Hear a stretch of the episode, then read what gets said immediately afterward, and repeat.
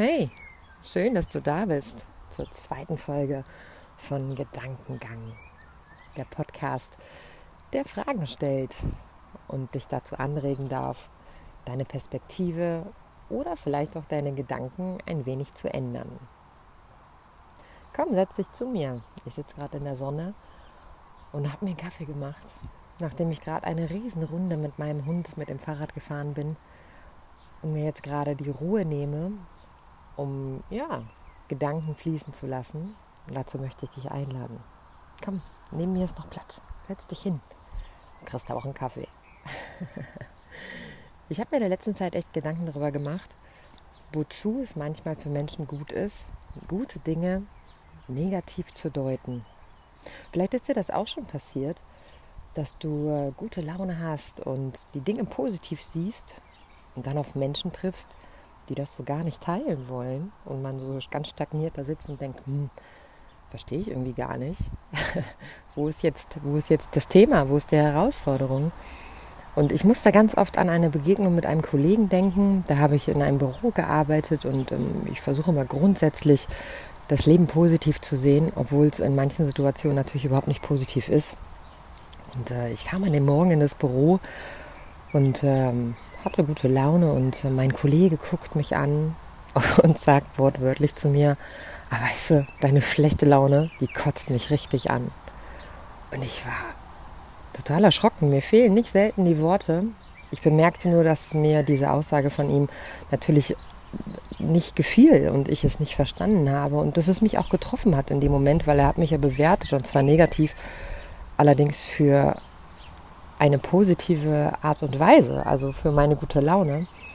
Und ich musste ein bisschen drauf rumkauen und bin den ganzen Vormittag ähm, so ein bisschen mit Handbremse gefahren, weil ich dachte, oh Gott, ne, vielleicht ist meine gute Laune zu laut oder ähm, sie kommt ihm zu nah und habe da ständig gesucht, was an mir jetzt falsch war.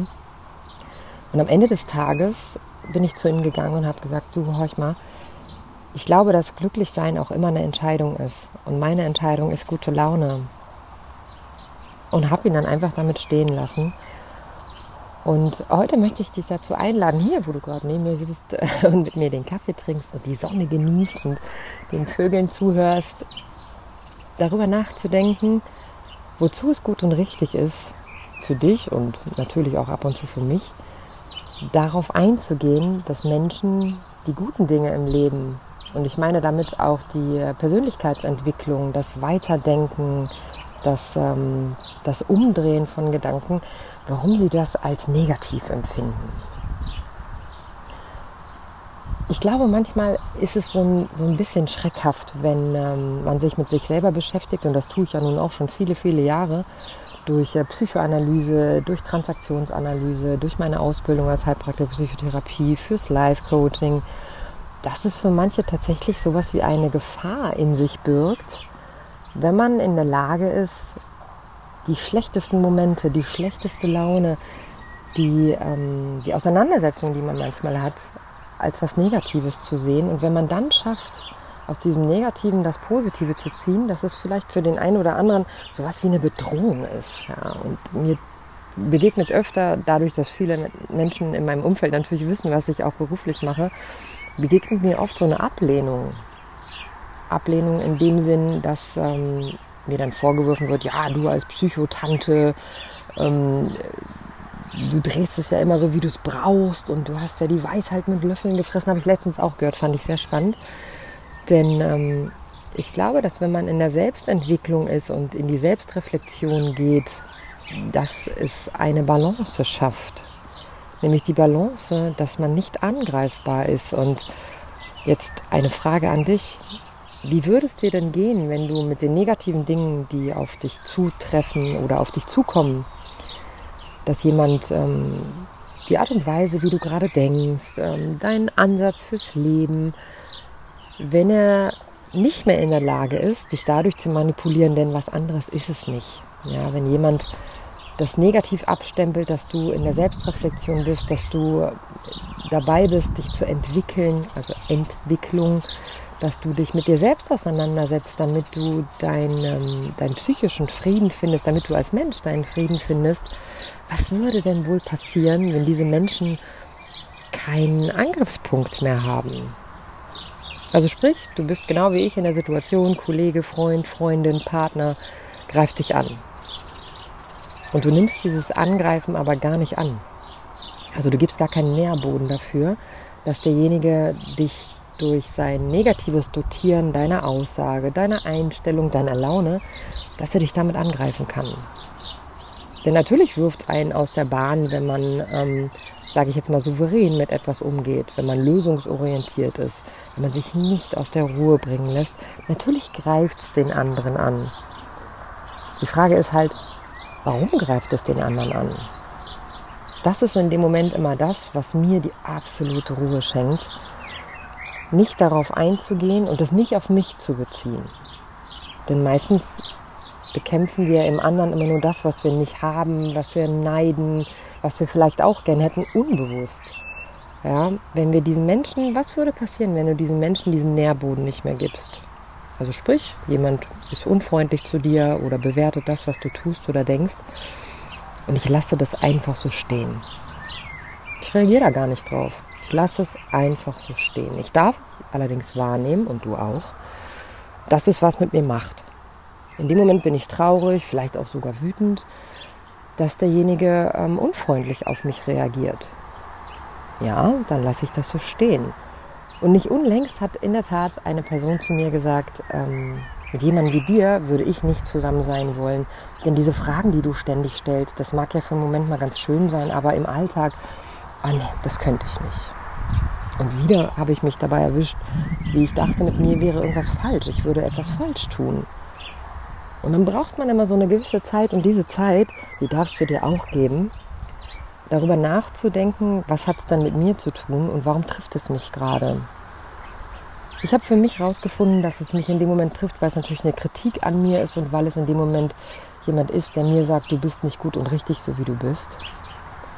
Nur, das ist ja in dem Moment nicht mein Problem und nicht meine Herausforderung, sondern den anderen stört ja etwas an mir. Und wenn ich dann noch ein bisschen weiter grabe, dann komme ich zu dem Punkt, dass ich für mich bemerken darf, ich brauche meine Balance. Ich möchte in meiner Mitte sein und das geht nur, indem ich eine gewisse Ruhe für mich finde und ich bemerken darf, dass es nicht meine Herausforderung ist, sondern die meines Gegenübers. Denn schließlich hat er in dem Moment die Thematik mit, er findet meine Fragen blöd oder er fühlt sich nicht wohl oder er beschäftigt sich viel zu wenig mit sich selbst. Denn es ist ja immer viel einfacher, im Außen ähm, nach, dem, nach den Problemen zu suchen und den anderen, sage ich mal, die Schuld dafür zu geben, dass ich mich nicht wohlfühle. Und wenn man mal bedenkt, ich arbeite ja auch schon seit 23 Jahren als Physiotherapeutin und behandle wirklich viele Menschen, derzeit auch. Und ich kann ganz direkt den Unterschied klar machen zwischen die Menschen, die mit ihrer Erkrankung, sei es jetzt ähm, ein Rückenschmerz oder ein operiertes Knie, dass die Menschen, die positiv in die Welt schauen, die sagen, das wird schon, ich brauche Zeit, das wird gut und so, dass die ähm, kooperativ mit mir zusammenarbeiten, um ihr kaputtes Knie zum Beispiel wieder heile zu bekommen, ja, dass sie eine positive Einstellung zum Leben haben. Und die sind relativ schnell wieder auf den Beinen und fit und die, die jedes Mal eher sagen, nein, das wird nichts mehr und hm, und die eher so destruktiv sind, dass die viel länger brauchen zum Genesen. Und da komme ich wirklich nicht umhin zu fragen, wir beschäftigen uns alle gerade wahnsinnig viel mit ähm, gesunder Ernährung, mit wir gehen ins Fitnessstudio, wir halten unseren Körper fit und wir sind darauf bedacht, alles irgendwie richtig zu machen. Nur die wenigsten beschäftigen sich mit der Persönlichkeitsentwicklung und mit der Psyche.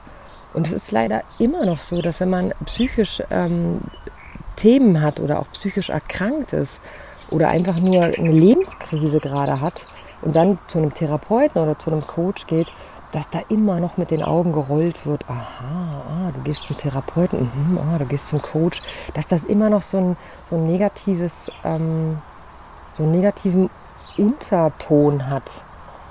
Und ich glaube, wir beschäftigen uns viel zu selten damit, dass unsere Psyche ja auch unser Körper ist, also Körper, Geist und Seele.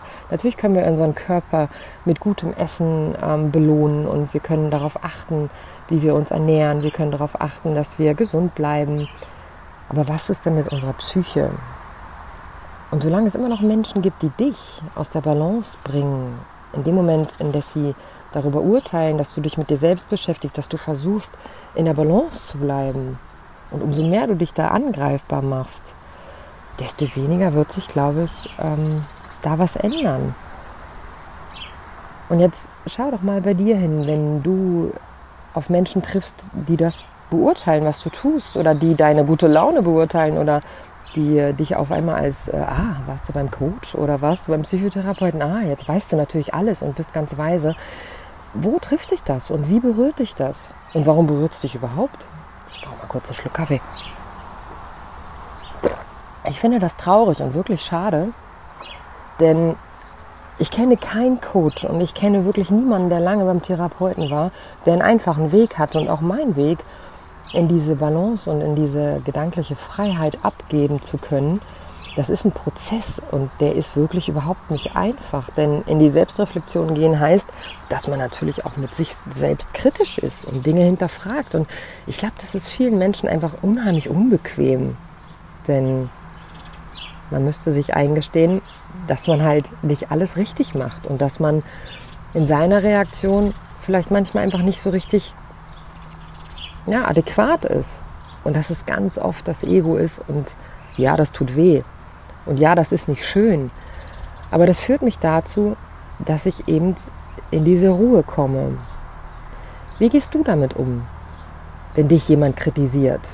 Bist du gleich in Hab-Acht-Stellung und hast sofort eine Antwort parat und gehst sofort so in den Kriegsmodus? Ah ja, und wenn du nicht hast und du hast nicht und ich hab nicht und oder hältst du die Ruhe aus?